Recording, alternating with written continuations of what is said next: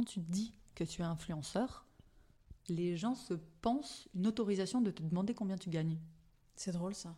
Sachant que moi, je rencontre un comptable en soirée, je tu vais pas lui dire, au fait, tu déclares combien cette année, quoi. Par contre, pour l'influenceur, oui, c'est une question qui est très récurrente, et ce, de personnes que je connais ni d'elle ni d'Adam. hein. C'est-à-dire que mes potes, autant ils s'en foutent complètement, autant des gens que je ne connais pas, que je connais depuis 3 minutes 12, vont me faire Ah, et du coup, euh, tu le vends combien ton poste? Euh, Je sais pas, enchanté. Bonjour à tous et bienvenue sur Comme et Cru, le podcast sans chichi dédié aux acteurs du vin et des spiritueux. Pour cette quatrième interview, je suis absolument ravie d'accueillir une personnalité du monde du vin que j'admire énormément. Alors ok, vous me direz que recevoir des personnes qu'on déteste en podcast, c'est rare et c'est pas faux. Mais la personne que je reçois aujourd'hui, je suis convaincue que beaucoup d'entre vous la connaissent déjà, puisqu'il s'agit ni plus ni moins de Diane Souquier. Plus connue sous le pseudo d'Alka Loves Wine, Diane est une influenceuse slash créatrice de contenu vin et spiritueux et depuis l'année dernière, elle est indépendante et accompagne les vignerons à la conquête des réseaux sociaux. Bref, elle est social media stratégiste. Et c'est pas moi qui le dis, c'est sa tagline sur LinkedIn. Je pense que c'est moins dangereux d'avoir un bad buzz que de traverser une route. J'ai invité Diane sur le podcast car c'est quelqu'un que j'apprécie, mais surtout parce que c'est une experte des réseaux sociaux spécialisés vin et spiritueux, et ça, c'est totalement notre affaire dans Comme et Cru. Au cours de cet épisode assez intense, je dois le dire, on a parlé des débuts de Diane dans l'influence, de son métier de créatrice de contenu, de création de contenu bien évidemment, de la loi E20 qui nous casse les pieds mais que nous devons respecter. On a aussi abordé les défis de l'influence dans le secteur vin et spiritueux, les changements d'algorithme, Diane nous a partagé son expérience et donné quelques bonnes pratiques à connaître pour collaborer efficacement avec un influenceur. Du pain béni pour quiconque voudrait bâtir sa stratégie d'influence, croyez-moi. Un échange plein de peps que j'ai adoré et qui, je l'espère, vous plaira autant qu'à moi. Mais je ne vous en dis pas plus et je vous laisse découvrir ma conversation avec Diane Souquier. Bonjour Diane, comment vas-tu? Bonjour Eva, je vais au top, écoute. Merci encore à toi de m'accueillir aujourd'hui. Avec plaisir. D'habitude, pour démarrer le podcast, euh, petite tradition, je demande toujours aux gens de se présenter de la manière dont ils le souhaitent. Donc je t'en prie, the floor is yours. Alors, j'opterais bien pour une petite chorégraphie, mais malheureusement, les gens ne pourraient pas la voir. Ce serait vraiment hyper dommage parce que c'est vraiment quelque chose dans lequel j'excelle. Du coup, je vais être obligée de me rabattre sur quelque chose de beaucoup plus classique. hein, je suis vraiment désolée. Mais on va faire ça à la voix. Donc, écoute, euh, je m'appelle Diane Souquier. Je suis plus connue sur les réseaux sociaux sous le nom de Dalkia Loves Wine. J'ai euh, derrière moi 5 années de réseaux sociaux, 10 années d'activité professionnelle et euh, pas loin je devrais pas le dire parce qu'à chaque fois ça me fait bizarre, mais pas loin de 35 années d'existence. Ah ouais? Ouais, petite larme. Ah ouais, ça y est. Mm, mm. Autant les 30 c'est bien passé, autant les 35. Les euh, 35, tu sens que c'est un cap. ouais, je peux changer de sujet s'il te plaît.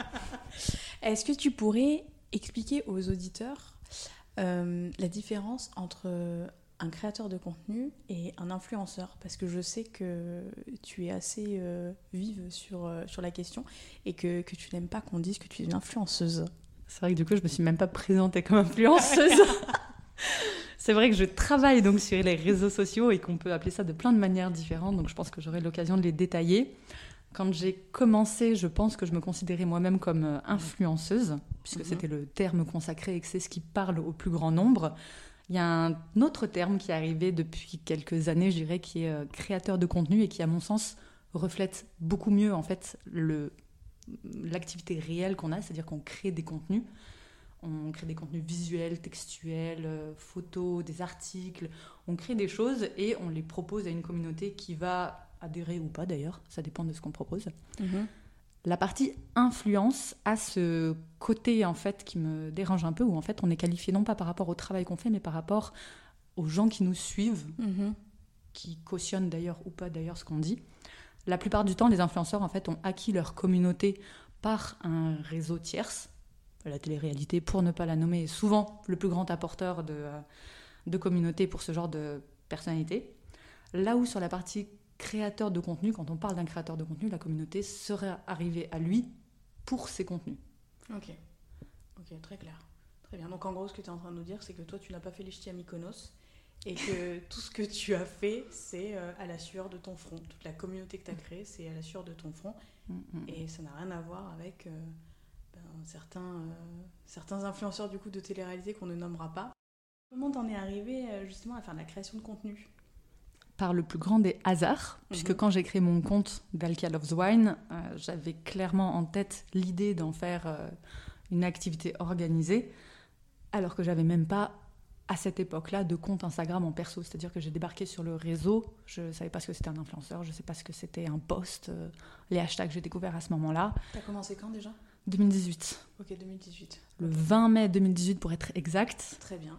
Mais mon compte, je l'ai créé quelques mois avant. Et en fait, j'ai passé un certain temps à observer ce qui se passait. Pour euh, rétro-pédaler un peu dans, euh, dans l'histoire.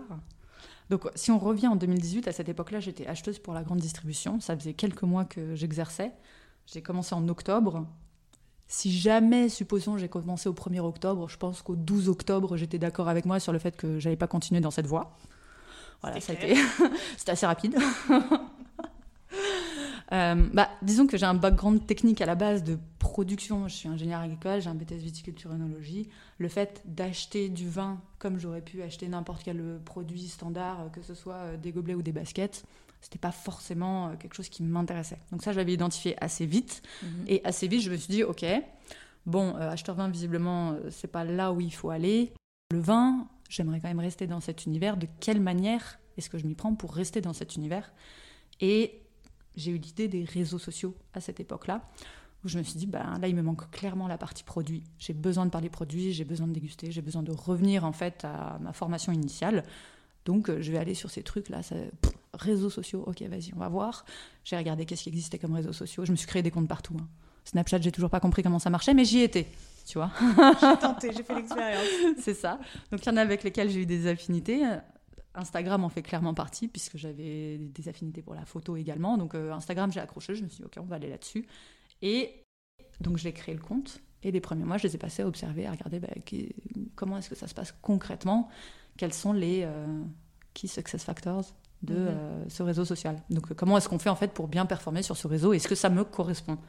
Et ça a plutôt matché, donc euh, du coup j'ai continué dans cette lancée. C'est comme ça que l'aventure a démarré. Par hasard, parce que je ne me plaisais pas dans mon taf. C'est fou, fou quand même. Et en 2018, quand t'as débarqué sur Instagram, on- qu'on soit bien d'accord, il y avait un boulevard.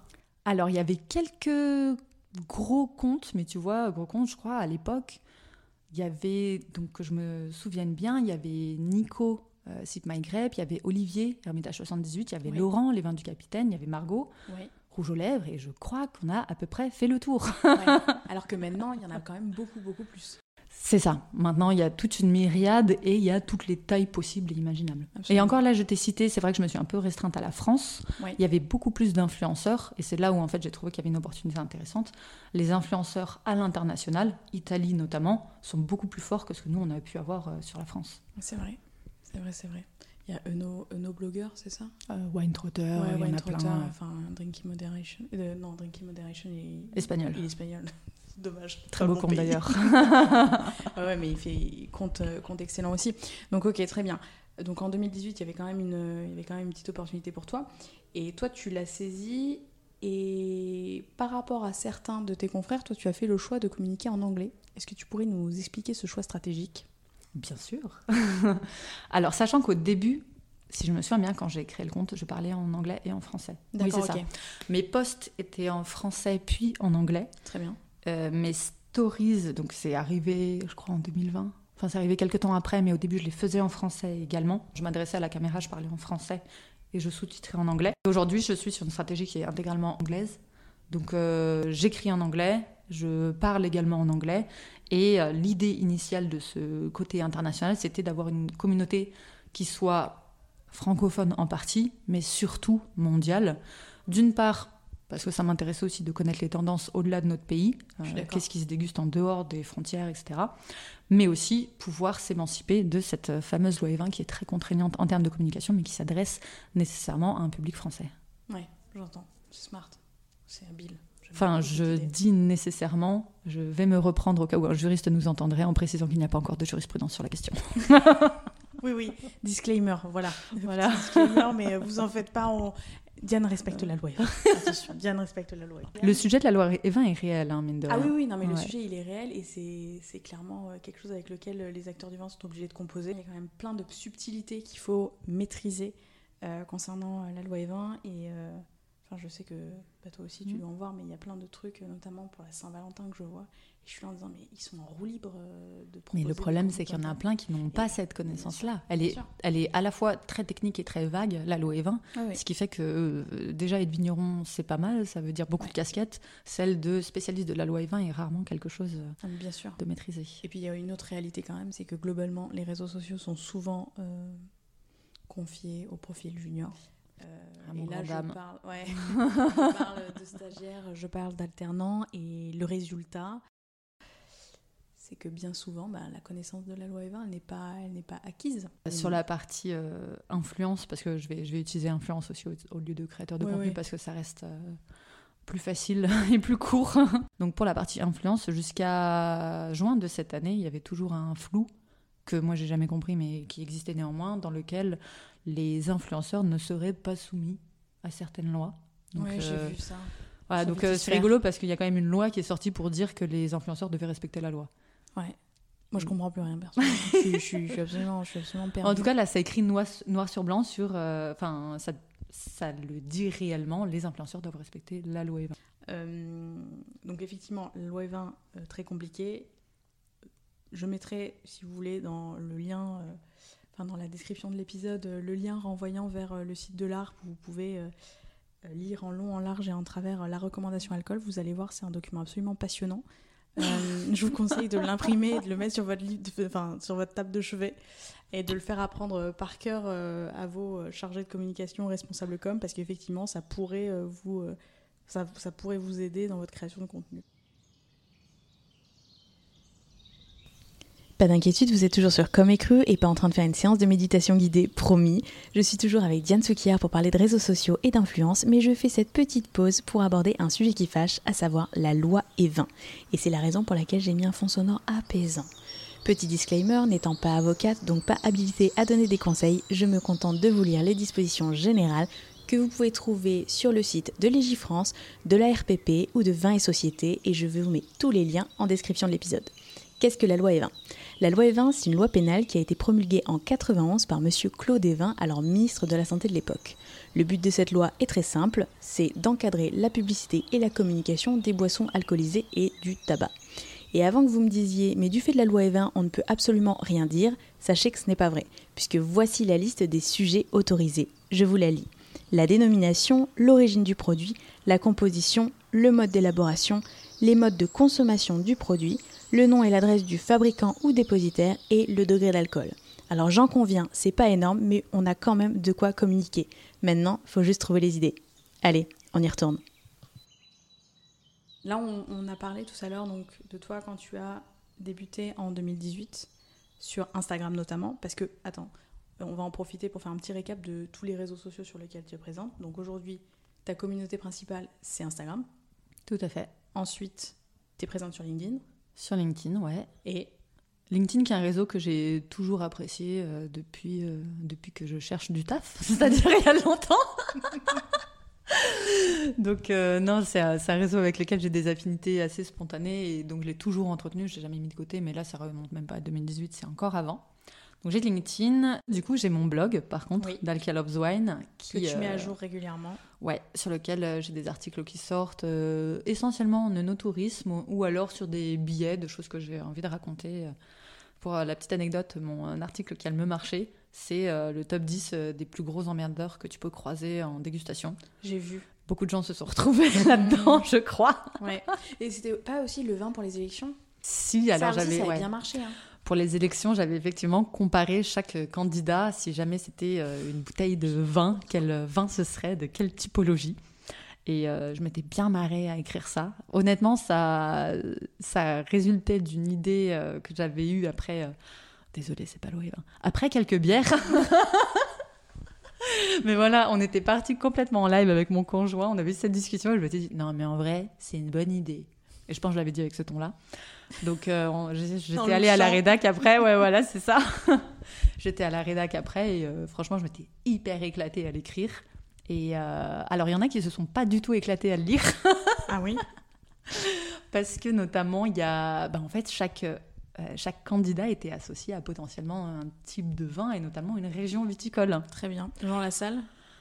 Euh, C'était le Beaujolais. Tu l'as mis dans le Beaujolais, Jean Lassalle, c'est drôle. J'aurais dit dans le sud-ouest, tu vois. Oh, attends, je les confonds probablement. Jean Lassalle, euh, celui qui. Peut-être que je lui ai pas admis de région, lui. Peut-être qu'il est transversal. Peut-être qu'il est rillette épaté. euh. Tu l'as mis rayon cervoise. Rien cervoise.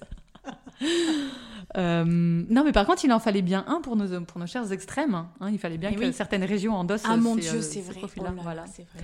voilà, et donc, euh, bon, bah, il fallait man faire avec les susceptibilité locales. Ah oui, ah oui. Je, je pourrais le raconter en off aux gens qui souhaitent en savoir plus sur cette histoire. N'hésitez pas à DM euh, Diane. Elle vous racontera cette histoire, vous en faites très pas. rigolote au demeurant, mais euh, à laquelle je m'attendais pas. Enfin, ça lançait des débats auxquels je m'attendais pas. Euh, donc le blog est également un réseau social qui n'est pas considéré comme un réseau social en France, mais qui l'est euh, dans d'autres pays, notamment aux États-Unis, qui est Vivino. Oui, absolument. Mm. C'est vrai que tu as une super communauté, toi, sur Vivino. Alors c'est pas que donnes j'ai- du mal en même temps. Franchement. C'est vrai que euh, ça fonctionne un peu différemment, tu vois, Vino. C'est pas en fonction euh, nécessairement de la taille de la communauté. Donc c'est en fonction plutôt d'un classement. Oui, c'est vrai. Et donc euh, je sais que là, je me suis un peu euh, laissée aller là sur dans le top. France quand même, hein, enfin, je veux dire. Euh, alors, ce qui est rigolo, c'est que j'en ai discuté l'année dernière avec une chercheuse qui s'est, donc dans l'univers du vin, qui s'est spécialisée sur l'étude, de- entre autres, de vino. Elle y a passé beaucoup de temps à faire des recoupements de data. Et elle m'a appris que j'étais la première femme euh, rankée sur Vino. Donc, je Dans crois... le monde? Non, Ah. sur, je crois que c'est le top France. Oui, Très top bien. France. Donc là, j'ai un peu baissé, je suis en numéro 60. Mais première checké- fille. J'ai checké, euh, je sais plus quand, mais j'ai oublié. Attends, je vais te dire ça là en direct live. Mais effectivement, tu as un gros ranking Vivino. Mais ce que je disais, c'est que vraiment, tu te donnes du mal parce que je vois les commentaires que tu fais à chaque fois. Je suis en disant, ah ouais, purée, motivée quand même. Mais même pour moi, je trouve que c'est une bibliothèque qui est Non, mais hyper super. intéressante. En réalité, c'est Mm, mm. super intéressant. Et tu vois, j'ai passé beaucoup de temps à trimballer mes petits carnets, à écrire, etc. Au final, euh, ton carnet, t'as pas pris le bon, euh, t'as 58. oublié le stylo. 58 je suis France. montée. Non, 58 France quand même. Non, non, c'est génial. Génial. Je signe toujours entre euh, 50 et 60. euh. Mm. Et, euh, et du coup, quand j'ai découvert Vino, ça a un peu été une révélation parce qu'à la fois, je peux compiler toutes mes notes de dégustation, Ouais, elles sont ça accessibles tout le temps en fait. Mm, mm. C'est-à-dire que quand je me dis, ah tiens, cette étiquette, elle me dit quelque chose, est-ce que je l'ai déjà dégustée? Ouais. Eh bien, j'ai une magnifique barre de recherche qui n'existait pas sur mes carnets, qui me permet de le savoir immédiatement. Donc effectivement, donc ok, Instagram, tes billets de blog, t'as X mais on s'en fout, Mm. Euh, LinkedIn. et Vivino. Tout à fait. Ok, bah déjà ça fait du taf. Ça fait pas mal de choses. En termes de euh, création de contenu, aujourd'hui, là où tu passes le plus clair de ton temps, Instagram. Instagram, ensuite le blog. Là, par exemple, comme je rédige euh, aussi pour d'autres, notamment sur la partie journalisme, Mhm. j'écris pour des journaux et pour d'autres euh, blogs, comme euh, Oui. Tout le vin, par exemple. Euh, je sais pas si on peut dire un blog, un site. Oui. Euh, ça fait que j'alloue moins de temps rédactionnel Bien à sûr. mon blog à moi, Mhm. mais ça reste en activité de rédaction équivalente. En 2023, Diane, est-ce que on vit de l'influence vin en France? Alors, je vais en décevoir, beaucoup. je pense qu'on pourra vivre de l'influence France, en France, pardon, de l'influence vin plutôt même, en France, le jour où les impôts accepteront d'être payés en bouteille de vin. Là, ça marchera. Pareil pour les propriétaires, si tu peux payer ton loyer en bouteille de vin, il y a un truc. Mais tant qu'il y aura besoin d'argent comptant, ça risque d'être un peu plus compliqué.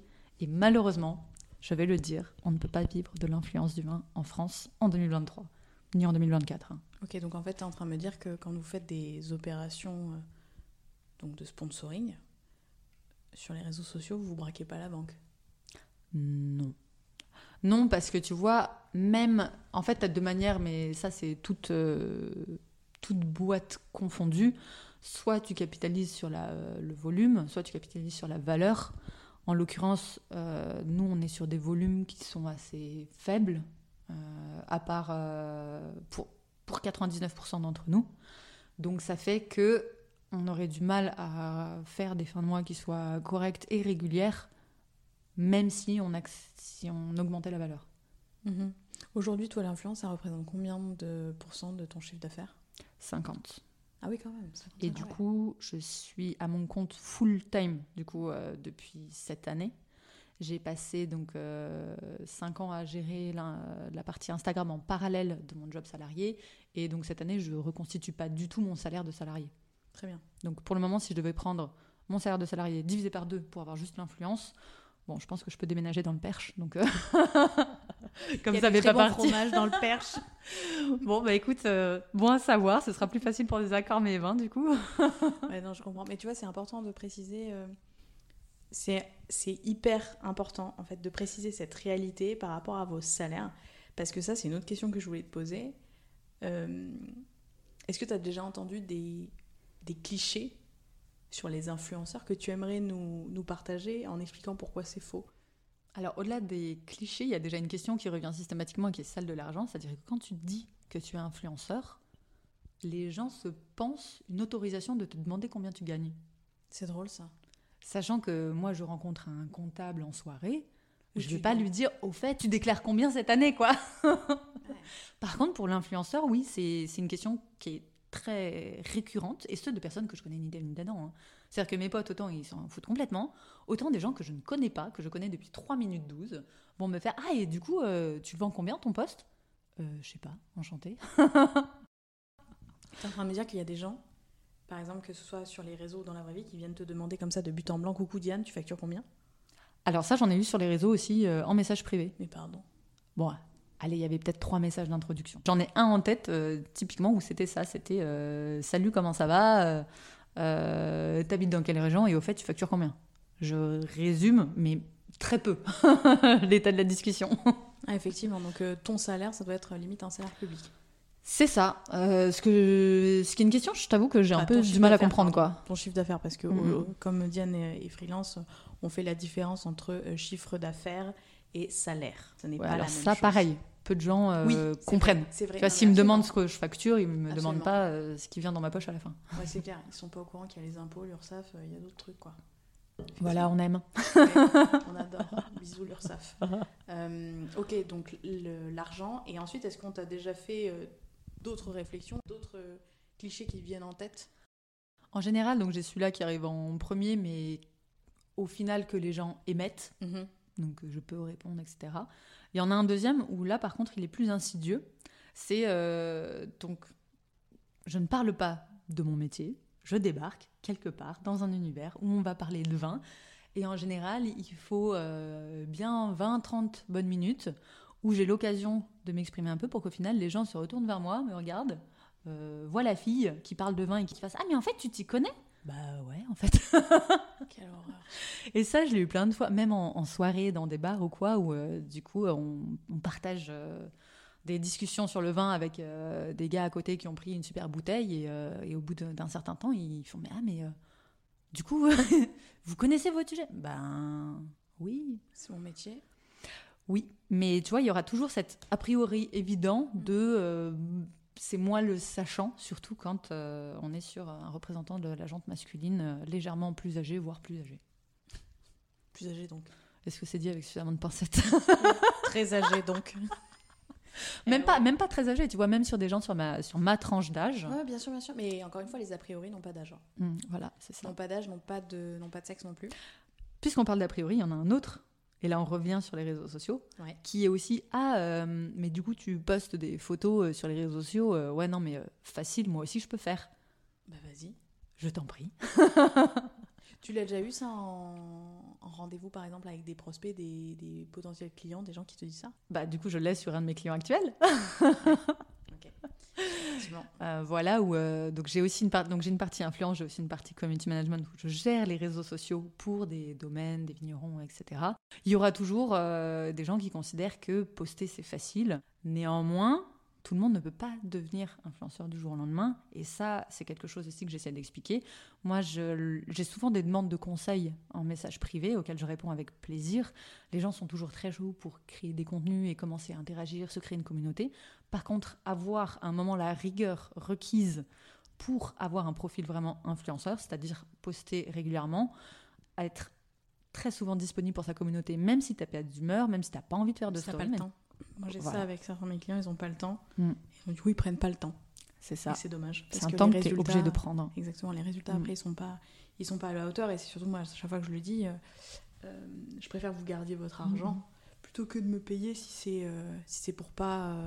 en fait, si pour pas appliquer la stratégie qu'on a décidé en amont ensemble, parce que sinon, c'est de l'argent, tu le prends, tu le brûles ou tu le jettes par la fenêtre. C'est la même chose. C'est ça. Et tu vois, aujourd'hui, moi, je fais partie du top 5 des influenceurs France Néanmoins, quand j'ai commencé, je postais tous les jours en fait. Oui. Aujourd'hui, je me permets d'être plus laxe et euh, on en parlait tout à l'heure. Je crois là j'ai fait un post sur la semaine. euh, bon, j'ai un peu allégé clairement ma fréquence. Néanmoins, il faut se donner les moyens de ses ambitions et tout le monde peut devenir influenceur, mais tout le monde ne va pas le devenir. Oui, certes. Alors après, là, tu vois, euh, petite, petite remarque, c'est que effectivement sur ton feed, tu vas poster moins, mais en story, tu postes toujours. Tu postes toujours des stories. Et aujourd'hui, j'ai quand même l'impression, enfin moi personnellement, tes stories, c'est ce que je suis le plus parce que je ne sais pas pourquoi, tes posts, je ne les vois Mhm, jamais mhm. passer. Mais tes stories, à chaque fois, je vote, je réagis ou quoi. Parce que oui, ça m'intéresse, parce que surtout, c'est du contenu partagé sur le vif. Et Mhm. qu'aujourd'hui, encore une fois, selon moi, c'est ce qui fait la force d'un influenceur, créateur de contenu, c'est qu'on a envie d'interagir avec lui, chose qui n'est pas forcément le cas avec euh, des marques. Par exemple, je te prends un exemple. Alors, je ne travaille absolument pas avec cette marque. Diane non plus ne travaille pas non plus avec cette marque. Ikem, par exemple, j'irai pas, euh, j'irai pas envoyer un cœur sur une story d'Ikem, par exemple. Non, moi non plus. J'irai pas, euh, j'irai pas voter dans un sondage Ikem. Quand tu vas sur le compte Instagram d'Ikem, c'est super beau, c'est très léché, il y a pas à dire, c'est incroyable, c'est un musée, tu vois. C'est, tu remontes dans le temps, mais à aucun moment tu n'as envie d'engager avec cette marque parce que tu n'as pas l'impression d'avoir le droit finalement de pouvoir laisser un petit mot sous, euh, sous, leur, euh, sous leur publication. Alors que toi, par exemple, tu disais que tu postais moins, certes, mais en attendant, à chaque fois, tu as beaucoup de commentaires et tu réponds à quasiment tous tes commentaires. Je réponds à tous, ouais. Ça te prend combien de temps, ça? Oula, si jamais je commence à, à mesurer, Ah, tu pas. j'arrête. non, non, non, il vaut mieux, il vaut mieux pas. Mm. Ça reste, il faut, en plus, il faut que ça reste euh, spontané. Donc, euh, Mm. j'ai des euh, temps nécessairement que je dédie à, à ça. Mais toujours, c'est l'envie derrière qui drive de, d'interagir et de, de répondre aux gens. Et c'est intéressant, en fait, ce que tu dis aussi sur la comparaison avec la marque. Je me suis posé la question quand j'ai créé mon compte. Est-ce que je me montre? Parce que moi, ce que je veux, c'est parler de vin. Donc, en fait, je voyais bien qu'il y avait énormément de contenu qui était sur le fait de montrer des bouteilles de vin, etc. Pourquoi est-ce que moi, j'irais montrer? Donc, quand j'ai commencé, je montrais des bouteilles de vin. Puis après, j'ai essayé une photo ou deux ou comme ça, où en fait on me voyait dans le vignoble ou quoi, et je me suis bien rendu compte qu'il y avait un engagement qui était supérieur, puisqu'en fait les gens ont aussi besoin de savoir quelle est la personne qui goûte le vin, quelle est la personne qui juge le vin, qui donne son avis. Mhm. Et ça, c'est quelque chose, pas que j'ai mis longtemps à comprendre, mais par contre que j'ai mis longtemps à assumer, le fait que ben, les gens te suivent aussi pour ce que tu es, C'est le Ils ont personal envie- branding avant l'heure, en ça. fait. hein. et ils ont envie de te parler à toi. Et moi, en fait, je trouve ça hyper important aussi, dans un univers comme le vin, de dire les vins dont je parle, les goûts que je partage, ça reste les miens à 100%. Absolument. Et c'est pour ça que tu vas pas mal me voir dans mon feed. C'est parce que si jamais je dis bah tel terroir, j'adore ce qu'ils font, euh, ça euh, c'est une technique que j'apprécie. Par exemple, tu vois, je le dis assez souvent sur mes euh, sur mon compte, par exemple sur les rosés. Moi, j'ai des coups en termes de rosé avant de me faire boire un rosé de Provence piscine. C'est vraiment pas ma cam.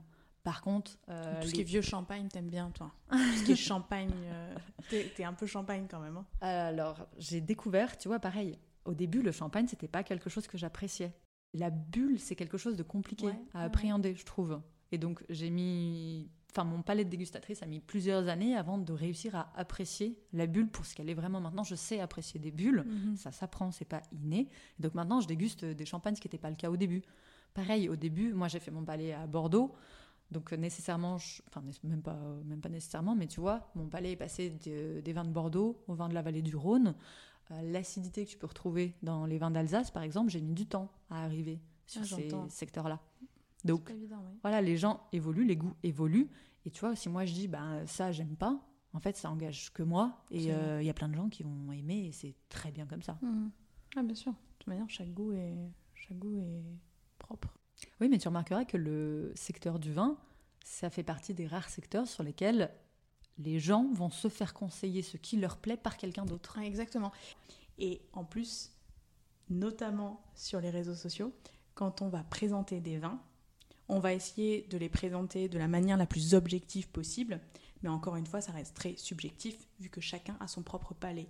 Toi, ce que tu peux interpréter comme euh, étant du cassis, peut-être que pour moi, ça sera de la mûre, tu vois, parce que euh, je sais pas, je- j'ai pas la même, euh, la même perception euh, du cassis ou de la mûre. Enfin, bref, que sais-je.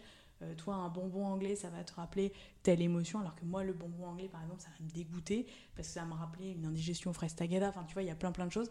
Et au final, sous prétexte d'être très objective, la communication autour du vin et notamment autour de la, de la structure organoleptique du vin, de tout ce qui est arôme odeur, bah, ça reste finalement très subjectif.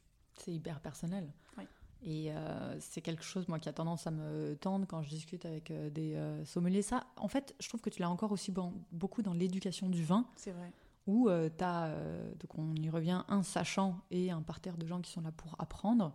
Ah, bah alors, vous avez quoi comme goût? Il s'en fout complètement, en fait, euh, de ce que tu vas répondre. Euh, lui, il sait très bien que doit y avoir euh, pierre à fusil, euh, pomme et... euh, Groseille à macro. Ouais, voilà, c'est ça, groseille macro qui va J'ai ressortir. jamais compris. Mais moi non plus Je n'ai jamais compris. c'est ça. Donc euh, là, c'est ça la groseille macro. Oui, mais je- Toujours pas. Et, euh, et donc, toi, tu vas dire par exemple pomme, il va regarder, il va faire, non, pas du tout, il n'y a pas de pomme là-dedans. Bah, je te dis pomme. C'est de la Granny Smith. Voilà. Ouais, tu vois, c'est que des trucs comme ça. Et surtout que quand tu arrives face à des gens qui ne comprennent rien au vin, la Mhm. phrase qu'ils vont te dire à chaque fois quand tu vas leur demander alors du coup, qu'est-ce que vous sentez? Ils vont être là en disant ah non, mais moi je connais rien au vin, je peux Mhm. pas parler. Et la vérité, c'est qu'à partir du moment où tu as un nez, tu as une bouche, tu peux parler. J'avais animé pour le coup une dégustation avec des euh, néophytes complets il y a quelques années et en fait ça m'avait beaucoup euh, fait, enfin ça m'avait vraiment fait sourire parce que j'ai tout un discours pédagogue au début où en gros j'introduis vraiment sur toi ce que tu ressens c'est ta vérité et ça tombe bien parce que tu es là pour parler de ta vérité, celle de ton voisin c'est la sienne. Et donc tu as quand même un petit moment où euh, les gens ont besoin de se débloquer, de commencer à, bah, avant de vraiment dire ce qu'ils pensent. Et là, donc, on est sur un, un vin de la vallée du Rhône en plus. Rhône ou Languedoc, je sais plus. Et où il commence à dire, euh, en s'excusant, euh, un enrobage complet. Ah, je suis désolée, je pense que c'est de la merde ce que je vais dire, mais euh, franchement, ça me fait penser à ça. Donc, vas-y, je me, je me lance. et donc, il commence à dire, ça me fait penser au poulet de rôti de ma grand-mère. Et en fait, le truc, c'était une bombe de thym, tu vois, Ah de- bah oui, d'herbes évidemment. aromatiques de, de, de- de garrigue. Et en fait, lui, il avait ce poulet rôti, il était vraiment bloqué sur le fait, non mais si je balance qu'il y a du poulet rôti dans le vin, et juste il avait, il avait la bonne sensation. Ses souvenirs l'avaient amené à la bonne analyse. C'est juste qu'il n'avait pas euh, le mot WOCT comme tu dis, mais tu vois, il y a tout ce déblocage à faire qui permet en fait aux gens de s'exprimer sur le vin et de dire leur vérité, qui est de toute façon euh, la seule qui compte. que tu penses aujourd'hui que sur les réseaux sociaux, c'est intéressant pour notamment des producteurs de vin et de spiritueux d'axer 100% de leur discours sur le produit. Alors, pour le coup, ça risque d'être un peu chiant si c'est vraiment que du produit, parce qu'en fait, je trouve déjà que ça manque de crédibilité dans la mesure où toi, quand toi tu dis toi-même de ton produit qu'il est excellent, C'est vrai. bon, euh, encore heureux que tu le trouves excellent, j'ai envie de dire. Ça commence à être un peu plus intéressant quand tu fais parler les autres sur ton produit. Que ce soit des influenceurs, des sommeliers, des clients, peu importe. Les clients, on peut pas. Enfin, on est un peu limité du fait de la loi E20 en France. Clients, euh, je pensais par exemple, distributeur, bien sûr. Ok, ok, etc. B2B, donc, ok. Euh, tu vois, pourquoi est-ce que tu as mis mon vin à ta carte Ouais, ça, une Euh, Il doit y avoir des bonnes raisons. Absolument. Et euh, je trouve que c'est beaucoup plus. C'est une, caution qui est beaucoup plus intéressante quand c'est d'autres qui C'est la parlent de ton produit. C'est Mm. ça. Ce qui est rigolo, c'est que d'ailleurs, souvent, ils vont pas en parler de la même manière que toi t'en parles. Donc Oui. ça enrichit aussi ton discours. Absolument. Ouais, Il faut amener un peu de recul pour Oui. moi dans le quotidien du vigneron. C'est-à-dire que chaque année, il se passe globalement les mêmes choses, pas exactement à la même période, mais à moins d'avoir un nouvel outil de vinif ou euh, un truc vraiment euh, différent, genre on a fait venir des poules, des chairs, euh, que sais-je. Bon, tu révolutionnes rarement ton année euh, d'une Mhm. année sur l'autre. Donc il faut réussir à trouver une manière de renouveler le discours, de rester intéressant, même si on a un quotidien qui est redondant d'une année sur l'autre. Oui, je suis d'accord. Et par exemple, toi, tout ce qui est marronnier, t'aimes ou t'aimes pas? J'en ai pas, moi, de marronnier. Tu n'utilises pas du tout euh, fête de l'ail, fête de la nature, euh. Saint-Patrick et tout? Non, c'est-à-dire que pour le coup, quand je fais les calendriers éditoriaux de mes, euh, de mes clients, je me base pas mal, donc sur la partie community management, je me base essentiellement sur les images qu'ils vont me proposer, qui Mhm. sont normalement le reflet de l'âme du domaine. Absolument. Donc je m'imprègne de leur histoire, de, leur, de là où ils veulent aller. Et après, c'est vraiment l'image qui va déterminer ce que je vais dire. Donc je vais le raccrocher ou pas à la période en cours, mais je vais rarement avoir euh, trois postes euh, sur la taille pour dire ah ben on fait de la taille Guyot et euh, ça se passe comme ci comme ça, etc. Hmm. Je, je suis très bien capable de prendre une image pour faire un poste. Donc là on est en septembre par exemple, qui sera utilisé en mars de l'année prochaine. Donc ça reste extrêmement dissocié. Avec mon background technique, je sais ce qui se passe à quel moment, Mm, mm. mais je sais aussi qu'est-ce qui est intéressant et qu'est-ce qui l'est pas. Très bien. Oui. Et puis encore une fois, dans tous les cas, ça dépend aussi de l'ADN du domaine. Euh, Mm, si tu es sur un domaine euh, qui est euh, plus sur un côté lifestyle, bah, c'est vrai que parler de la taille, ça sera plus pour un domaine qui veut vraiment mettre en avant, par exemple, je sais pas, son côté, son côté familial, le côté paysan, tu vois, Mm, mm. euh, la paysannerie, bah, ça, ça peut être, euh, ça peut être C'est intéressant. ça, tu as des impondérables, c'est-à-dire que septembre, tu obligé à un moment de parler de vendange. Ouais, voilà, c'est un moment où c'est sûr. Après, ce moment, est-ce qu'il dure cinq semaines? Peut-être pas. Est-ce qu'il dure euh, une semaine? Dans ta programmation C'est toi qui euh, avises en fonction de euh, l'actualité du domaine. Donc, c'est-à-dire que si jamais c'est un petit domaine, forcément, ça va pas durer plus d'une semaine. Donc, en parler pendant trois mois, ça va être un peu chiant, les vendanges. Mais, euh, mais surtout, qu'est-ce qui est intéressant à lire? Oui, bien sûr. Bah là, tu vois, euh, très bon exemple au final des vendanges, parce qu'on était pile dans- enfin, on est encore pour euh, certaines régions encore dans la saison. On a vu mais une palanquée de postes d'annonces de début de vendange. C'était tous les mêmes. Début des vendanges à la propriété. Rares sont les vignerons ou les propriétés, les producteurs de vin, bref, à avoir abordé par exemple euh, les problèmes auxquels ils ont fait face au cours de ce millésime. Alors certains ont parlé du mildiou, parce que cette année effectivement il y a eu beaucoup de mildiou, Mm, mm. Euh, mais globalement, ça a été début de vendange, euh, coucou bisous euh, avec un sécateur et ciao. Mm, mm. Il n'y avait pas plus en termes de création de contenu. Et tu vois, c'est dommage. C'est dommage aussi que certains vignerons, producteurs de vin encore une fois, se réveillent entre guillemets quand il y a les vendanges et mettent des photos euh, des vendangeurs, euh, des photos des aides de cave, alors que le reste de l'année c'est silence radio. C'est vrai que pour moi, les euh, réseaux sociaux sont aujourd'hui aussi un, un moteur de recherche. C'est-à-dire qu'il y a certains domaines, on va les chercher sur Google, euh, on va aussi les chercher sur les réseaux sociaux. Et ça se voit en fait quand il y a des pics d'activité ou quand il n'y a pas d'activité du tout. Ouais. Donc c'est pour ça qu'avoir une certaine récurrence sur l'année, c'est bien hein, de parler des vendanges quand c'est les vendanges. Ça reste mieux de concentrer euh, bah, du coup son, sa communication sur toute l'année, quitte à ce qu'elle soit pas très intense, mais au moins qu'il se passe des choses de manière un peu régulière. Ouais, je suis d'accord. Je suis d'accord. Sur, euh, sachant en plus que ça dépend des réseaux, tu vois. Il y a pas, tu peux pas encore une fois faire un copier-coller de ce que tu dis sur Facebook et le mettre sur LinkedIn. Ça aussi. Tu peux essayer, mais euh, Tu peux essayer, tu peux essayer mais je garantis pas. Et il y a aussi cette, euh, cette réalité, c'est-à-dire que les textes, même si je suis pour euh, la réutilisation des textes, attention, je suis pour le fait d'être feignant et malin, euh, mais tu ne peux pas faire ça pour tous les réseaux. Ce qui m'amène aussi à ma question, c'est que selon toi, quels sont les réseaux sur lesquels parler de vin, c'est le plus intéressant pour une marque? Très bonne question. Pour une marque ou pour un vigneron? Alors, pour le coup, j'aurais tendance à dire qu'Instagram reste un réseau prioritaire pour le vin. C'est un bon compromis entre avoir une audience majeure, voilà, on va commencer par là, Absolument, non, non, mais t'as raison. Parle Voilà. français. voilà, avoir une audience potentielle large, c'est-à-dire qu'il y en a plein des, euh, des réseaux, dit comme ça, c'est des réseaux à audience majeure. Mais là, on va se concentrer sur ceux qui parlent de vin. voilà. Mais euh, Instagram reste quand même un, un réseau donc à la fois qui permet de communiquer par l'image et par le texte. L'image, ça reste quelque chose de facile à faire, c'est-à-dire que si on prend LinkedIn, il faut pouvoir rédiger des articles parce que LinkedIn c'est pas des posts, c'est vraiment quasiment des Ouais. articles à chaque fois. Il faut prendre le temps de le faire, il faut prendre le temps de la régularité. Instagram pardonne un peu plus, je trouve. Tu pourras me dire ce que tu en penses, mais pardonne un peu plus le fait d'être moins régulier que LinkedIn. TikTok demande une production de contenu qui est énorme. Si Oui. jamais on veut exister sur LinkedIn, Ouais. c'est, euh, tu vois, même, même moi, dont c'est le métier, je, je sais ce qu'il faudrait que je fasse pour performer sur TikTok. Je n'ai pas le temps, donc Ouais. je ne le fais pas. Mais c'est surtout que tu vois, par exemple, TikTok, euh, petit aparté, tu ne peux pas planifier l'envoi de tes TikTok. Tu dois être sur la plateforme. Tu dois, tu dois appuyer sur le bouton. Tu dois... Enfin bref, il y a plein de choses à contrôler sur TikTok pour que ta vidéo sorte bien. Effectivement, la plateforme, elle fait tout pour que tu restes un maximum de temps euh, dessus. Et il y a par contre un réseau qu'on a oublié de citer, c'est Facebook. Oui, c'est vrai. Facebook qui prend son sens, je pense, si jamais la communauté a été créée en amont.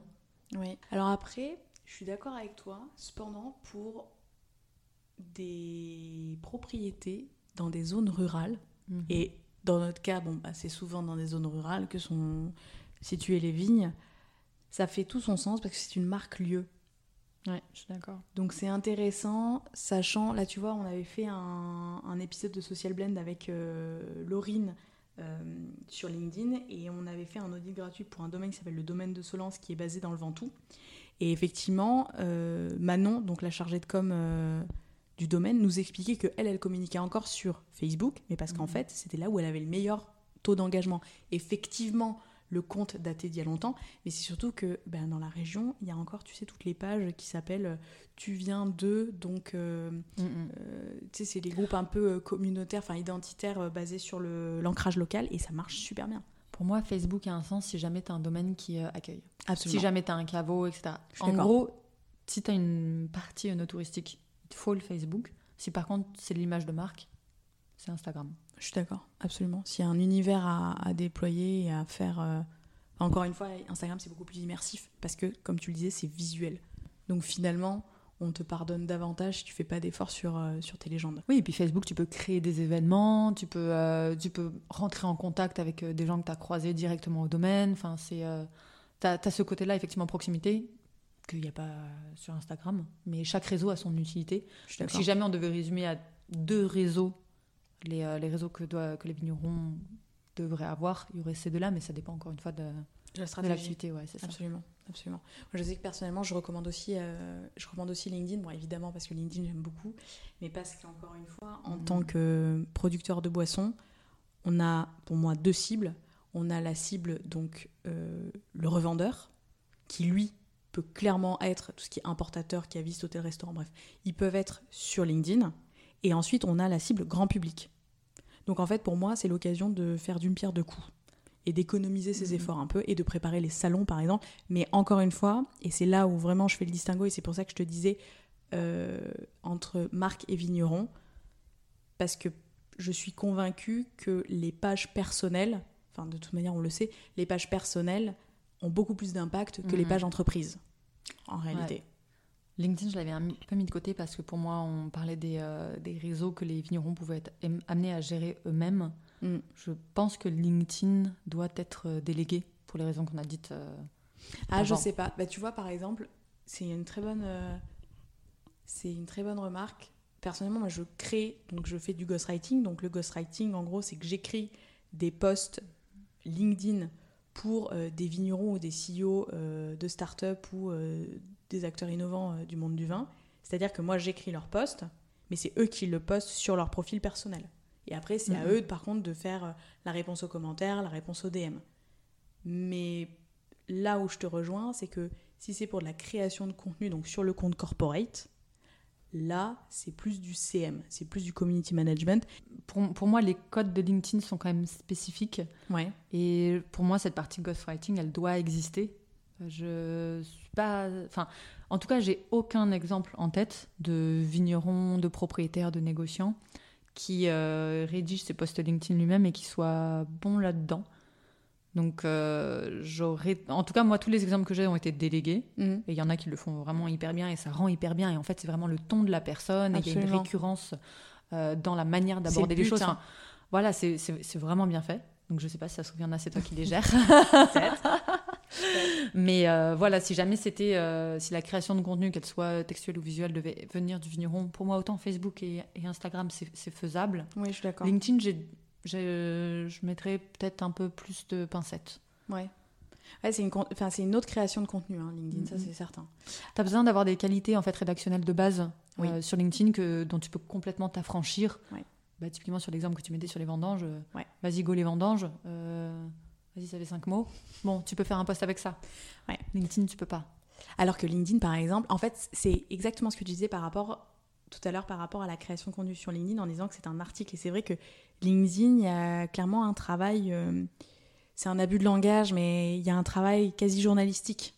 Ah, moi je suis d'accord avec ça. hein, C'est coup, vraiment, hein. tu dois arriver avec euh, un point de vue, une idée. Et moi, je le dis tout le temps à mes clients, c'est un poste, une idée. C'est pas deux, po- enfin, deux idées, un poste. Non, non, non, non, parce que sinon, ça termine, c'est un globi-boulga et on n'arrive Ouais. plus à, à savoir où on est. Mais c'est réel, il y a vraiment euh, il y a un travail d'angle, il y a un travail de, de ton. Mm. Mais avant toute chose, ce qu'on doit travailler sur euh, LinkedIn et ce qui est le plus compliqué pour les vignerons et ce qui est le plus compliqué moi pour mes clients, c'est toute la partie personal branding. Mm. Parce qu'autant travailler l'image d'une marque, les vignerons, les producteurs de vins spiritueux, ça a mis du temps, mais là aujourd'hui, ils comprennent l'idée. Ils comprennent l'idée. Ça prend encore un peu de temps, mais ils comprennent l'idée. Mais l'idée de eux se mettre en avant personnellement pour faire parler, même si c'est pour faire parler de leur domaine ou de, de leur, euh, de, leur, euh, de leur activité, Mm. leur entreprise, là par contre ça pose problème. On n'est pas peut dans se milieu- comprendre. Absolument. C'est très, c'est très dans notre période à nous d'avoir des marques qui sont, voire même des entreprises qui sont portées par leur CEO. Il y a des vignerons qui gèrent ça très très bien, mais qui le gèrent bien quand ils sont au caveau, quand ils accueillent, etc. Dès que ça passe sur les réseaux, sur le digital, c'est plus la même chose. Je suis d'accord. Alors qu'ils sont à l'aise, tu vois, dans la vraie vie, donc ça devrait se transposer de manière plutôt facile. Mais tu vois, c'est pas la même. Ouais, non, non, je suis d'accord. Moi, c'est vraiment un truc sur lequel je, je travaille avec, euh, avec mes clients parce que plein de fois, ça m'est arrivé de leur dire ce poste-là, faut le faire, mais il faut l'aborder de cet angle. Est-ce que tu es chaud? Et la personne me dit euh, je sais pas, je suis pas trop à l'aise avec l'idée de me mettre en avant. Sauf qu'en réalité, quand tu fais de la création de contenu en ton nom propre, à partir du moment où il y a ton nom qui apparaît à côté de ton Tu poste, te mets déjà tu en te mets avant. déjà en avant. En, fait, il y a cette euh, a priori euh, qui est euh, vraiment liée aux réseaux sociaux et à la portée que ça peut avoir, qui est que si jamais tu dis quelque chose avec lesquels les gens ne seront pas d'accord, Ouais. ils vont t'en tenir rigueur. Mm. Donc, d'une part, bon, on s'en fout, voilà. Si jamais, si jamais ce que tu dis ne leur convient pas, c'est pas très grave en soi. Tout le monde n'est pas obligé d'être d'accord avec toi. Et ensuite, si jamais, supposons, il y a le fameux bad buzz qui arrive, ce qui est euh, ce que beaucoup de gens craignent, Ouais, mais qui n'arrive jamais. Quand bien même, c'est pas grave. je pense que c'est moins dangereux d'avoir un bad buzz que de traverser une route. Donc à partir de là, pourtant on traverse la route beaucoup plus de fois qu'on fait un post, tu vois. Très, très bonne punchline. Je vais te la reprendre, mais alors laisse tomber, je vais te l'exploiter dans tous les sens. Je t'en prie, c'est pour moi. Ah mais tu vrai. vois, il y a vraiment cette crainte, mais une crainte de quoi en fait, Ouais, concrètement. Non, bien sûr, je suis. La- Pour moi, la, la- la crainte la plus, euh, enfin la peur la plus logique qui, euh, qui serait sous-jacente, ce serait la peur de plus être aimé, mais ne pas être aimé par des cons. Est-ce que c'est vraiment grave? Non, absolument pas. Donc au pire, Mm. c'est pas grave. Non, non, bien sûr. Postons, et puis euh, au pire, ça fait le tri dans les amis et les pas amis. hein. Toi, par exemple, c'était pas une question que j'avais posée, j'avais prévu de poser, pardon, mais tu fais comment avec les haters? Alors déjà, est-ce que déjà, je- est-ce- est-ce que déjà tu as eu des haters? J'en ai eu. Comment tu Et- les gères? Déjà, je filtre énormément en amont. C'est-à-dire que par exemple, tu as un certain nombre d'outils qui sont mis en place par les plateformes pour protéger les Absolument. personnalités. Donc moi, typiquement, tu ne peux pas laisser de commentaires sous l'un de mes posts si jamais tu ne me suis pas. Donc ça veut dire qu'un hater qui tombe sur mon post, qui se dit ah là là, elle a vraiment une gueule de conne celle-là et je vais lui dire, donc il va passer 10 minutes à rédiger sans mettant toute la haine qu'il peut et quand il va faire poster, voilà, l'application va lui dire hey t'es niqué, tu peux pas, faut que tu t'abonnes d'abord. donc il doit choisir entre déverser sa haine ou alors s'abonner à mon compte, tu vois. Dans tous les cas, euh, c'est entre la peste et le choléra. Qu'est-ce que tu choisis? Voilà, donc en général, euh, déjà ça, ça, ça fait que ça s'abandonne. Et ensuite, il y a donc j'ai eu après des, euh, des haters, mais abonnés à moi, tu vois. Donc dur, ça, ça, existe. Donc euh, des gens où euh, tu sais qui te suivent que pour te casser du sucre dans le dos. J'en ai eu, j'en ai eu vraiment très peu. Sur le coup, ça m'a affecté parce Ouais. que bien sûr c'est. euh, En ça- fait, c'est personnel. C'est comme si quelqu'un, t'étais à la table d'un resto et quelqu'un venait t'insulter, en fait. Les gens s'en rendent pas compte, mais la haine sur les réseaux sociaux, ça affecte. Alors en l'occurrence, d'une personne inconnue, Mm. Ça me passe royal. Mais quand ça vient de personnes avec lesquelles tu as réellement interagi en amont et puis qui un jour euh, se sont dit qu'en fait euh, non, euh, je ne sais pas pourquoi, Ah ouais, donc c'est des gens qui t'aimaient bien au début et qui sont venus après. euh, de manière assez systématique, les personnes qui te touchent le plus sont celles qui sont le plus proches de toi. Ah oui. Donc tu vois, un hater qui passe sur ton compte et qui te balance un commentaire en Oui, disant que t'as une sale gueule, Ouais. tu peux le prendre personnellement, hein, mais dans ce cas, t'es pas rendu. Oui, non, bien sûr. Dans la vie de manière Oui, générale. oui, bien sûr, bien sûr. Donc là, effectivement, ça m'avait fait mal sur le coup. Après, tu prends un peu de recul, tu respires un grand coup. Ça m'arrive pas souvent parce que j'ai mis en place les barrières nécessaires Mm. et aussi parce que tu choisis ton réseau en fonction de ça. C'est-à-dire que Facebook peut être un déversoir, Twitter est un énorme déversoir, Instagram est un monde de bisounours. Et Donc- LinkedIn, n'en parlons pas. LinkedIn, c'est sympa. Donc voilà, donc il faut aussi choisir en fonction de ce que tu es capable d'encaisser. On a la chance normalement euh, de pouvoir avoir donc ces, euh, ces outils de contrôle et euh, de se mettre dans des situations dans lesquelles on se protège. Mm. Il ne faut pas oublier que l'Internet, ça reste quand même quelque chose d'hyper dangereux. Je crois que le fait d'avoir mis un dénominatif à Internet, ça me fait hyper vieille. L'Internet. L'internet, L'Internet, les ouais. internets. Les Internets. Les internets, alors là, là, t'as passé un cap là. voilà, donc l'Internet, c'est dangereux. Diane Soukier, 65 ans, non? Voilà, je vais sortir mes lunettes. Donc non, il faut, euh, pour moi, peu importe quelle est la stratégie utilisée, s'il y a un moment, il y a une peur, euh, il faut savoir comment y répondre en Comment amont, gérer, de ouais. manière à euh, pas avoir besoin de euh, trouver des réponses en frontal le jour où ça arrive. T'as déjà eu à gérer une situation de crise pour un client? Laisse-moi réfléchir. Un bad buzz? Un bad buzz, non. Non, parce que pareil, l'univers du vin dans sa globalité, donc déjà on disait les plateformes sont plus ou moins bienveillantes de l'une à l'autre, l'univers du vin dans sa globalité est bienveillant. Il y a... Si, ok. Sur Facebook, j'ai en tête, donc c'est pas un de mes clients, mais c'est euh, un dérivé du, euh, du secteur du vin que j'ai en tête, où en fait euh, il y, a- il y a des gens qui, qui trashent parce qu'ils comprennent pas l'intérêt du produit. Ben, c'est pas grave, hein, ce sera jamais des clients. Oui, ça c'est pas grave. Et après, c'est aussi une stratégie à anticiper en amont. Est-ce que ces commentaires-là, on les supprime? Ou alors, est-ce qu'on prend la peine d'y répondre pour expliquer que bah, Mm. déjà, ils sont pas la cible? Et ensuite, qu'est-ce que ça peut apporter aux autres? Dans tous les cas, croire que les réseaux sociaux nécessitent une réponse immédiate et, ins- et instantanée, Il faut pas. voilà, c'est Oui. prendre le risque d'agir à chaud. Mm. Et ça, c'est vraiment la dernière chose à faire. Ouais, je suis d'accord. Ça c'est quelque chose que je n'avais pas à l'esprit Ah, mais attends. quand j'ai commencé. Ouais. Mais si, j'en ai fait un, moi, de bad buzz. Ah bon, t'as fait un bad Mais buzz? oui, moi-même, j'en ai fait. Tu vois, comme ça m'a traumatisé. Hein. Attends, fait un. Mais quand est-ce que t'as fait un bad buzz? Mais raconte-nous tout. Le bad buzz de Euh, Diane. En plus, non, mais non, mais en plus, il date de, je sais pas, un mois, deux mois, euh, je sais plus. Euh, alors, attends. En fait, j'ai fait un post LinkedIn. Oui. Alors, donc, ça fait, euh, je recontextualise, ça fait donc cinq ans que je suis dans l'univers du vin en tant qu'influenceuse et cinq ans que donc euh, je suis au contact de certaines agences de communication qui sont assez souvent les mêmes. Il y en a qui savent bosser l'influence, il y en a qui n'ont toujours pas compris comment ça fonctionnait. Donc, tu d'expliquer de manière pédagogique, etc. Au bout d'un moment, euh, tu sais qui bosse bien et tu sais qui euh, a toujours pas compris et ne comprendra jamais. Et donc là, il se trouve que euh, on se fait contacter une énième fois par une agence qui nous dit oui bonjour. Vous êtes influenceur, euh, c'est trop bien. euh, du coup, euh, voilà, on a un client, on aimerait que vous fassiez ça, ça, ça, ça, ça, ça et ça, et ça, et voilà, et ça. Voilà, bisous. Donc, forcément, quand on voit le brief euh, à rallonge, on pose la question euh, systématiquement. On dit, ok, parfait, vous avez des exigences, on voit bien. Euh, mais du coup, quels moyens est-ce que vous vous donnez pour atteindre ces objectifs-là AKA, c'est quoi ton budget? Parce que moi, j'ai aucun intérêt sinon à faire la pub pour ton client. Hein. je suis Voilà. je comprends bien que toi, tu en as besoin. euh, moi, j'en ai pas du tout besoin. Ouais, c'est ça. Et, euh, et le problème, c'est qu'il y a euh, un certain nombre d'échanges qui ont suivi où la pédagogie n'a pas du tout marché. Et donc, je me suis permis de prendre une capture d'écran de tout premier échange, donc la liste à la Prévert, Oui, je me souviens, je me souviens, Ah, je me bah souviens. voilà. C'est bon, c'est bon, c'est bon. Oui, où j'ai euh, donc anonymisé Oui, le, le poste en supprimant du coup le nom du client, Mm. euh, le nom de l'agence, il n'était pas vu, etc. Mais néanmoins, je n'avais pas tout supprimé et il se trouve que les- le client, en l'occurrence, moi je, les- je les connais bien, je m'entends bien avec eux et je suis en direct avec eux. Donc c'est pour ça que je me suis permis de faire ça. Et eux, ils trouvaient que euh, on pouvait deviner que c'était eux. Donc j'ai supprimé le poste dans la foulée parce que le poste était clairement un lynchage sur les techniques de euh, certaines agences qui travaillent l'influence depuis maintenant plusieurs années et qui ne savent toujours pas faire. Et quand tu reçois ça de manière régulière et toujours des Ouais, mêmes. tu perds patience, c'est normal. c'est normal, Voilà. bien sûr. Donc là, tu vois, j'avais réagi à chaud. Ouais, effectivement. Non, mais je comprends. Donc, euh, moralité, ne réagissez pas à chaud. Voilà, ne réagissez pas à chaud. Après, tu vois, donc euh, j'ai été donc, confrontée à cette situation où j'ai vraiment fait une connerie. Bon, bah, on T'as vraiment fait une supprime. connerie, mais encore une fois, est-ce que t'as vraiment fait une connerie? Enfin, c'est juste là, à l'instant T, oui, t'as fait une connerie.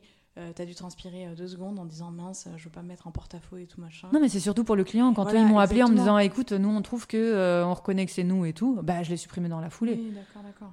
Mais euh, Oui, voilà. mais au, pas- au fond, tu regrettes pas. Enfin, je veux dire, tu regrettes pas. euh, Bah, j'ai perdu du temps et de l'énergie parce que je l'avais rédigé, le poste. Oui. J'avais, je l'avais structuré et tout, mais enfin, voilà, c'est tu tout. vois, ça te fait une anecdote. Comme quoi.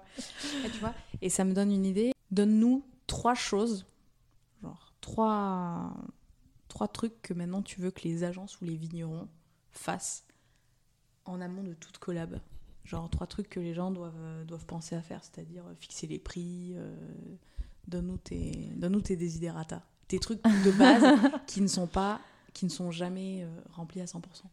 alors la première, et je suis désolée, hein, elle est évidente, mais euh, il y a tellement de fois où ça se passe pas comme ça que je vais quand même commencer par ça. C'est se rappeler que l'influenceur est une personne humaine, en fait. Et c'est voilà, c'est un, un, être humain qui a des, des avis, des pensées, des, des, des besoins, euh, peu importe. Mais, euh, mais voilà, c'est quelqu'un que tu pourrais aussi croiser dans la rue. Donc dis-toi que ce que tu fais à travers les réseaux sociaux, est-ce que tu le ferais exactement de la même manière si tu croisais cette personne dans la rue c'est-à-dire que moi, le nombre de fois où je reçois un message en mode Bonjour, euh, je m'appelle Jean-Jacques, euh, je fais tel vin, euh, voici la fiche technique, au revoir. Super. ok. Bah, salut. et là, faut se dire Ok, donc tu rencontres un influenceur à un dîner, est-ce que tu vas le voir avec ta fiche technique, tu lui mets dans les mains et après tu repars? Non. Donc, hmm. ça, juste ça, essayez d'aborder les gens comme ce qu'ils sont, à savoir des gens. Ça, c'est le premier. Le deuxième, euh, qui me paraît important, c'est euh, essayer de savoir pourquoi est-ce que tu veux contacter un influenceur. Sachant que le panel de réponses est extrêmement large. Et cet influenceur en particulier Ouais, alors. Je trouve que c'est je trouve que ça, je trouve déjà que tu vas un peu loin. Ouais. mais je sais pas, mais en même temps, je me dis, il faut quand même saucer la personne. C'est-à-dire, il faut lui donner une raison de penser. Enfin, la personne en face, tu le disais, elle est humaine. Et c'est pas mhm. sûr à 100% qu'elle, elle ait envie de travailler avec toi. Donc donne-lui envie de travailler avec toi. Il y a aussi en général, si tu la payes, elle va avoir envie. Hein. C'est ce qu'on appelle un échange de services. Euh. Ouais, c'est pas tu fais pas des partenariats avec euh, toutes les marques. Non. Non, tu vois. Donc euh, je, je, je, citerai pas de marque, mais mais il y a des marques avec, avec qui t'as pas envie de travailler et c'est ok, tu vois. J'ai de la chance qu'elle me contacte pas trop, tu vois. Ouais, c'est tant mieux. Je suis en train de réfléchir en même temps, mais donc ça c'est bon. Mais, euh, mais tu vois, savoir aussi. Donc, pourquoi est-ce que tu contactes telle personne Déjà, c'est pas mal. Mais pourquoi est-ce que tu la contactes pour toi? Hmm. C'est déjà important parce que tu vois, tu vas avoir des influenceurs, des créateurs de contenu. Euh, tu vas juste les trouver cool et tu vas être méga associé pour aller boire un verre avec eux. Moi, j'en ai des vignerons comme ça. En mode, hey, salut, je passe à Paris. Euh, ça te dit, on se fait une petite soirée, j'amène mes vins? Bah, ok. Et du coup, tu n'as pas de notion de réseaux sociaux derrière. Oui, c'est vachement C'est juste, humain, en fait. voilà, ça, ça, fait trois ans que je te suis, euh, là j'ai l'occasion, euh, why not? Tu vas en avoir, ils vont se dire, ben moi j'ai envie d'avoir un poste. Ben, il vaut mieux être au clair avec soi-même et le formaliser plutôt que de dire, ouais, bonjour, est-ce que je peux vous envoyer des bouteilles? Et puis en fait, euh, l'influenceur est chaud pour goûter, mais lui, il n'a jamais dit qu'il était chaud pour poster. Hmm. Donc en fait, il a goûté ton vin, c'est pas pour autant qu'il va en faire un poste. Donc si pour toi c'est un prérequis à l'envoi de ta bouteille, bah, dans ce cas-là, il vaut mieux le formaliser dès le début. Hmm. Et du coup, ça nous amène au troisième point, c'est un peu se donner les moyens de ses ambitions. C'est-à-dire que si jamais tu veux un poste de manière euh, certaine et que l'influenceur il te fait OK, ben dans ce cas-là, euh, c'est payant, il faut aussi avoir en tête que l'influenceur a aucune obligation de parler de ton vin. C'est-à-dire que s'il veut parler de ton voisin, parce qu'il l'a découvert lors d'un, dans un bar à vin, qu'il a eu un petit coup de cœur, etc., ben, il parlera de ton voisin. Ça, en fait, c'est aussi un. Il n'y a pas d'allégeance, quoi. Voilà. Il y a un truc aussi qui, a, qui est beaucoup oublié, c'est que avant d'être influenceur, on était, on était des consommateurs de vin, et c'est comme ça qu'on a créé nos premiers contenus. On n'était pas, on recevait pas spécialement de bouteilles, on n'était pas spécialement invités, euh, juste euh, on achetait nos bouteilles, on allait dans des bars à vin, on partageait des apéros avec des potes, et c'est comme ça qu'on a créé nos premiers contenus. Donc en fait, on n'a pas de besoin particulier qu'on nous envoie ou qu'on nous pousse des sujets. On l'a déjà fait pendant un temps de pouvoir alimenter notre compte de nous-mêmes. Et si jamais il y a besoin de le refaire, on saura très bien le refaire. Mm. Il y a tous les stades de maturité en fait vis-à-vis de l'influence. Et tu vas en avoir qui, euh, qui estiment que tu devrais les remercier parce qu'ils t'ont envoyé une bouteille à 5 euros et d'autres euh, qui t'ont fait, euh, qui t'ont invité pour trois jours en Italie et qui à la fin, bah, tu sais quoi, tu crées ce que tu veux, t'as fait que des stories, bah t'as fait que des stories, c'est très bien. Allez, ramdele, vas-y. non mais tu vois, en fait ça dépend vraiment de la relation que tu bâtis avec avec la marque. Très souvent, moi, donc on me contacte en DM, Instagram, puisque c'est aussi là où je réponds le plus facilement. Mais en fait, assez rapidement, je bascule sur euh, l'appel téléphonique. Parce que c'est à ce moment-là que tu, que tu, vas comprendre quels décisif. Sont, voilà, quels sont les, mm. les, besoins, les attentes, etc. Et moi, il y a plein euh, d'appels téléphoniques qui se résument par euh, bon, bah ok, donc du coup, on va pas du tout travailler ensemble. Et euh, soit en fait, on va pas travailler ensemble, euh, enfin, faut, faut pas que vous alliez sur les réseaux sociaux, soit ben, moi non, par contre, j'ai un collègue qui pourra faire ce que vous voulez et qui correspondra mieux à vos Vos attentes. attentes, ouais. En termes de budget, en termes de, de plein plein de choses, quoi. Même en termes de, tu vois, par exemple, euh, moi je fais assez peu de concours. Si jamais ton objectif c'est de faire euh, croître ta communauté, il y a des comptes qui organisent des concours de manière récurrente et qui sont Mhm. capables de faire basculer une partie de leur communauté sur celle d'une marque. Donc pour grandir via des concours, moi je trouve pas ça hyper intéressant parce que c'est moi qui donne ma communauté aux Oui. autres. Moi j'en retire pas Non. grand chose. Par contre, il y en a, ça les éclate de faire ça. Donc tu vois, Ouais, faut aussi, euh, faut aussi s'adresser, euh, bah, ce que tu disais, à la bonne personne. Tu crois que les concours, c'est Louis Vince Joker Bien sûr que ça ne l'est pas. Euh, ouais, ouais, c'est bien ce que je pense. hein. Euh, Aujourd'hui, toi, quelles sont les, les boulettes que tu vois euh, sur des comptes, notamment Instagram, on va se focaliser sur Instagram, et où tu te dis, purée, c'est pas possible. Est-ce que tu as genre deux, trois exemples de boulettes, et surtout de comment éviter de faire ces boulettes Alors moi, celui qui me marque le plus, c'est quand tu vas avoir une campagne de publication. C'est-à-dire que tu vas avoir une agence qui va contacter euh, 15 influenceurs, 20, ce qui pour eux est un échantillon minime, puisqu'ils gèrent des campagnes à 100, 150 influenceurs, sauf que dans le 20, euh, si jamais on est Oui. 30 à tout casser, ben, en fait, tu as déjà pris la moitié. Et euh, du coup, tu vas imposer des périodes de publication. Donc en fait, pendant deux semaines, tu vas avoir 15 personnes qui vont poster euh, la même cuvée.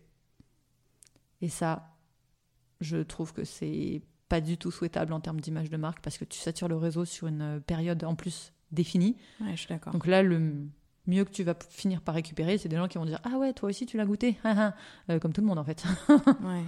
Ça, je trouve que c'est préjudiciable à la fois pour la marque et pour euh, l'influenceur qui, du coup, se retrouve à ne plus avoir ce côté euh, sélectionneur, euh, fouineur de, de, vin. Tout le monde parle de la même chose. Donc, c'est pas, pas du tout intéressant.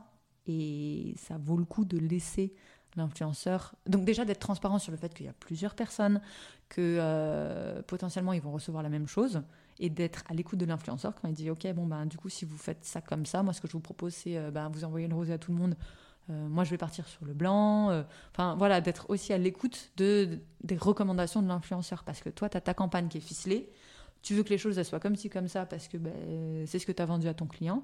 Néanmoins l'influenceur est quand même maître de sa communauté. Il connaît le réseau en général mieux que toi. Il connaît sa communauté de manière évidente mieux que toi, ça vaut le coup d'écouter les conseils qu'il a à prodiguer sur ta campagne pour aller dans le sens de tes objectifs. Mhm. Ok, très bien. Et un autre exemple de, de trucs que font mal, par exemple, les producteurs de vin sur Instagram, qu'est-ce qui te viendrait à l'esprit? Genre là où vraiment il y a des zones d'amélioration, quoi. Sur les producteurs, je suis beaucoup plus euh, tolérante J'entends. Parce que t'as pas du tout les mêmes moyens. Oui, oui, et le même temps, en fait. Voilà, c'est ça. J'entends. Donc en fait, euh, pour moi, t'as, enfin, tu vois, quand t'as la, la photo, euh, elle est faite avec les pieds et la légende, euh, elle est, euh, elle est lacunaire. C'est, pas grave. C'est mieux que rien du tout. Le seul, tu vois, le seul truc qui, à mon sens, serait rédhibitoire, mais qu'honnêtement, je vois pas, c'est les fautes d'orthographe. Ouais. Moi, c'est la bio. C'est la bio qui manque, moi. Moi, ça, ça me fout en l'air. Ah oui, ok, oui, non, effectivement, au-delà des postes. Ouais, les bio, les bio qui manquent, Ouais. euh, euh, le fait, tu sais, c'est des trucs tout bêtes, mais aujourd'hui, euh, tu peux mettre ton site web. C'est le fait que certains, par exemple, s'acharnent à vouloir vendre en story, alors que, ben, ça, tu vois, typiquement, le web, hein, c'est pas possible. Ouais, mais là, t'es déjà sur des trucs un peu pointus. Oui, hein. oui. Mais, là, mais parce que c'est vraiment les erreurs que je vois et moi Mhm. qui me, qui me font dire que c'est pas possible. Les, tu sais, les stories à la une qui ne Ouais. sont absolument pas travaillées. Avec encore écrit à la une en dessous. Exactement. à la une en dessous. tu cliques dessus, t'as une story. t'as une story. ouais, ouais. Et tu vois, ça, ça c'est des, ça des trucs qui me font dire c'est dommage, quoi. Ça, dans ce cas-là, il y en a plein qui sont dans cette catégorie-là. Oui. Ah oui. Moi, je parlais de ces, de ces genres de, de boulettes qui pourraient être évitées, tu vois. Ah, y a... Dans ce cas-là, la liste est très très longue. Même si, tu vois, enfin, au, fi- au final, euh, quand je vois une story à la une, marquée à la une avec dedans une story, ça me fait sourire. Mais je me dis comment il a essayé de faire un truc, tu vois. Ouais. Ah non, je suis d'accord. Je suis d'accord. Aujourd'hui, l'algorithme de, de TikTok, euh, de, pas de TikTok, pardon, wow, d'Instagram, il a pas mal, euh, il a pas mal changé. Toi, quelle est ta manière de, de composer avec les différents changements de l'algorithme qui devient de plus en plus capricieux?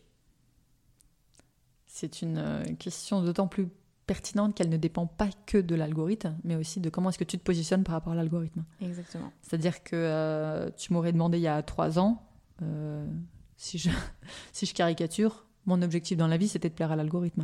Mm. Donc je savais exactement comment est-ce qu'il fonctionnait, je savais aussi comment y répondre.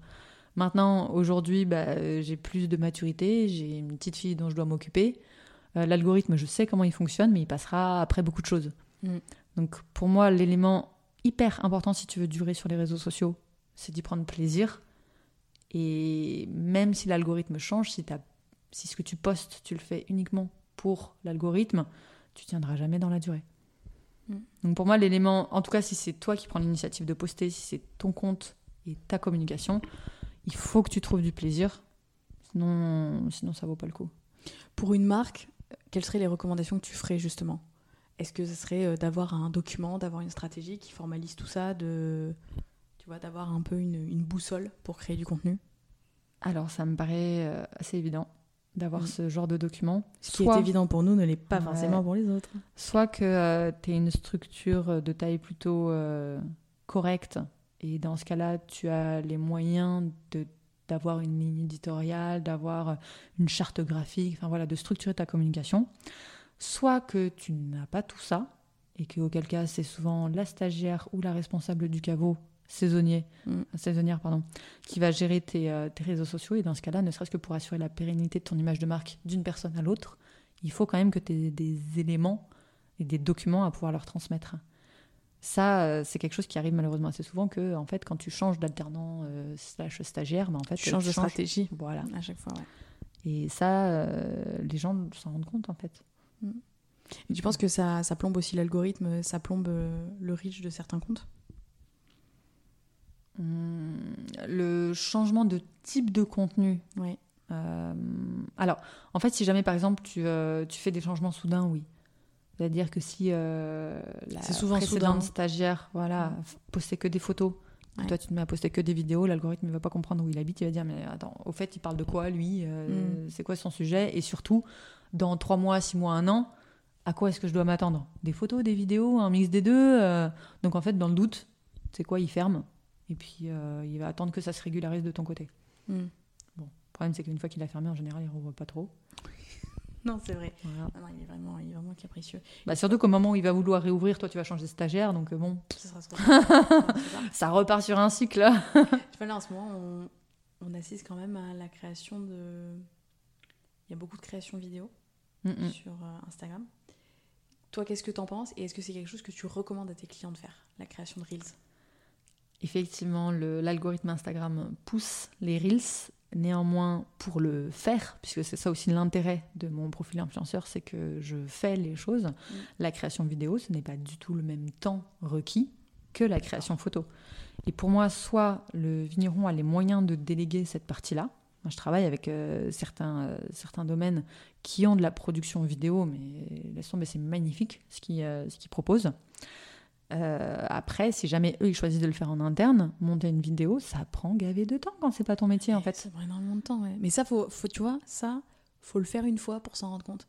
Faut avoir sué 100 et haut euh, sur Canva, sur CapCut, sur euh, Premiere Pro, enfin je ne sais quoi, pour se rendre compte du. Sachant qu'une fois que tu l'as fait, tu vas la poster Absolument. et l'algorithme il va te faire Wow, oh fait, non, ça non. me plaît pas. Exactement. Et là, tu vas te retrouver avec 15 vues et tu vas avoir la mort. C'est ça. Donc euh, pour le coup, moi mes clients, sauf s'ils veulent se donner les moyens, je leur dis donnez-vous les moyens d'une stratégie photo déjà. Ce sera pas mal. Ok, stratégie photo d'abord. Vidéo, tu veux faire des vidéos, dans ce cas-là, tu fais des vidéos euh, au domaine, maison, et tu les mets en story. Ok. Mais sur ton feed, par contre, c'est ton image de marque, c'est euh, ce qui va rester dans le temps. Donc il faut que ce soit au niveau de là où tu veux être, Mm. en général haut de gamme. Oui, ils veulent tous être sur, dans- sur du haut de Voilà. gamme. Donc euh, il ça. faut pas que ce soit de la vidéo euh, prise, euh, prise et montée de manière un peu légère. Donc du coup, c'est quelque chose que tu mettrais pas sur le feed, tu mettrais dans l'onglet Reels. Soit ils ont les moyens Ouais. de faire une stratégie vidéo, et dans ce cas-là, effectivement, ils peuvent y aller. Mm. Soit ils n'ont pas les moyens, et dans ce cas-là, pourquoi y aller? Toujours se donner les moyens de ses ambitions. Ouais, non, mais je suis d'accord. Qu'est-ce que tu en penses des photos et des vidéos libres de droit, par exemple?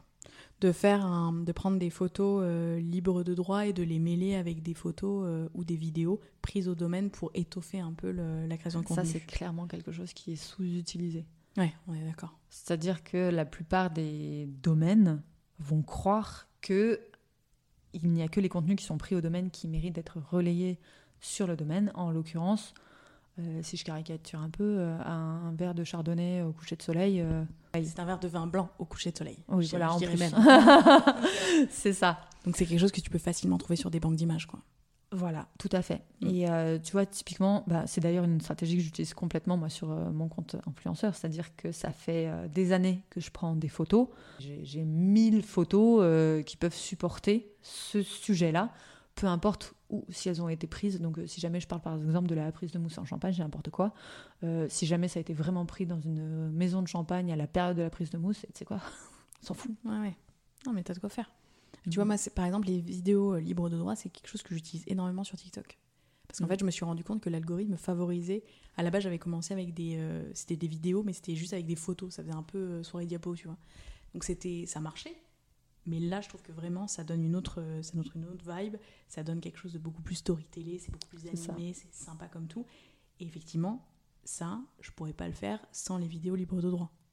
Donc euh, ça, c'est des choses qu'on peut trouver assez facilement. Typiquement, moi, je sais que dans Canva, tu as plein Ouais, de Canva, photos libres de toi. Pexels, Burst, on vous mettra la liste. Voilà, longues et euh, longue. inspirationnelles. Oui, exactement. Et puis surtout, un autre truc, Pinterest. Tu te fais un tableau Pinterest pour euh, capter. Alors là, par contre, les, photos sur Pinterest, si vous les téléchargez, euh, vous essayez de créditer la personne. Mm, mm. C'est quand même le minimum syndical. Mais globalement, sur Pinterest, vous pouvez aussi trouver plein d'inspiration en termes d'esthétique. Ça, pour moi, Pinterest, tu peux l'utiliser au moment de faire euh, ton brief au photographe Absolument. pour lui donner ton univers graphique. Absolument. Mais euh, pour gérer tes contenus à toi, je trouverais ça risqué de. Ah non, non, non, euh, pas, non, non, pas ouais. pour gérer tes contenus, mais juste pour trouver un peu la vibe que tu, Ouais. que tu cherches, notamment quand tu ne veux pas rester que sur l'univers vin. Parce que ça, c'est vrai, on n'aura pas eu le temps d'en parler, parce que là, déjà, l'échange aurait duré longtemps et c'était super intéressant. Mais on a trop souvent tendance dans le vin à rester dans le vin et à ne pas aller voir ce qui se fait autour. Dans d'autres secteurs qui n'ont absolument rien à voir. Alors, je dis pas de partir sur l'univers du shampoing, mais partir par exemple sur l'univers de la cosmétique. Je sais que Mais on peut clairement partir euh, sur l'univers du shampoing. Tu- Enfin, oui, en, en réalité, oui, Mm, parce mm. qu'un flacon, ça pourrait être ultra décalé. Enfin, on pourrait, on pourrait. Alors, par rapport à ça, je sais pas si niveau loi et vin, ça serait pas confusant justement de faire euh, un vin dans un embouteillage, un flaconnage de shampoing, tu vois. Mais bref, il y a tout qui est possible. sans, sans aller jusqu'à euh, choper les photos des, euh, des shampoings, tu vois, typiquement, euh, je crois que je te l'avais déjà dit en plus, mais quand les stories ont commencé à apparaître sur Instagram, donc moi, il y avait, il y a quelques comptes que je suis qui sont en dehors du vin, et c'est à ce moment-là que j'ai vu apparaître les facecam. Ah donc oui. ces, ces stories, on souviens. voit, donc je voyais les filles, elles parlaient à leur téléphone et elles s'adressaient Mm. à leur communauté, ce qui était euh, dans le vin euh, hors du temps. Absolument. Et quand moi j'ai commencé à le faire, euh, Visionnaire. ben, il y avait personne qui le faisait. une. Mais voilà, en fait, c'est, tu vois, dans le vin, Ouais, c'était bizarre, tu vois, c'était pas, enfin, c'était pas quelque chose qui était euh, évident, mais souvent parce que les tendances, quand elles arrivent dans l'univers du vin, bon, elles ont déjà été bien éprouvées par d'autres secteurs, autant que ça servait à quelque chose. Ah, je suis d'accord. Donc, faut pas, faut surtout pas hésiter à aller voir ce qui se fait du côté des shampoings, au contraire. Ouais, du shampoing, de la cosmétique, enfin même de n'importe n'importe quoi, faut rester, euh, faut rester curieux parce qu'il y a toujours des wagons à raccrocher entre les différents secteurs et puis en fonction de l'ADN de la marque. On n'aura pas trop développé sur ça, mais euh, l'ADN de la marque, c'est un peu, euh, c'est la boussole de votre marque, où vous voulez aller, comment vous voulez aller et pourquoi vous voulez y aller. Sinon, Vous n'adopterez pas la même, la même stratégie ni la même approche. En fait, le vin a aussi cette euh, particularité d'être un- l'un des rares.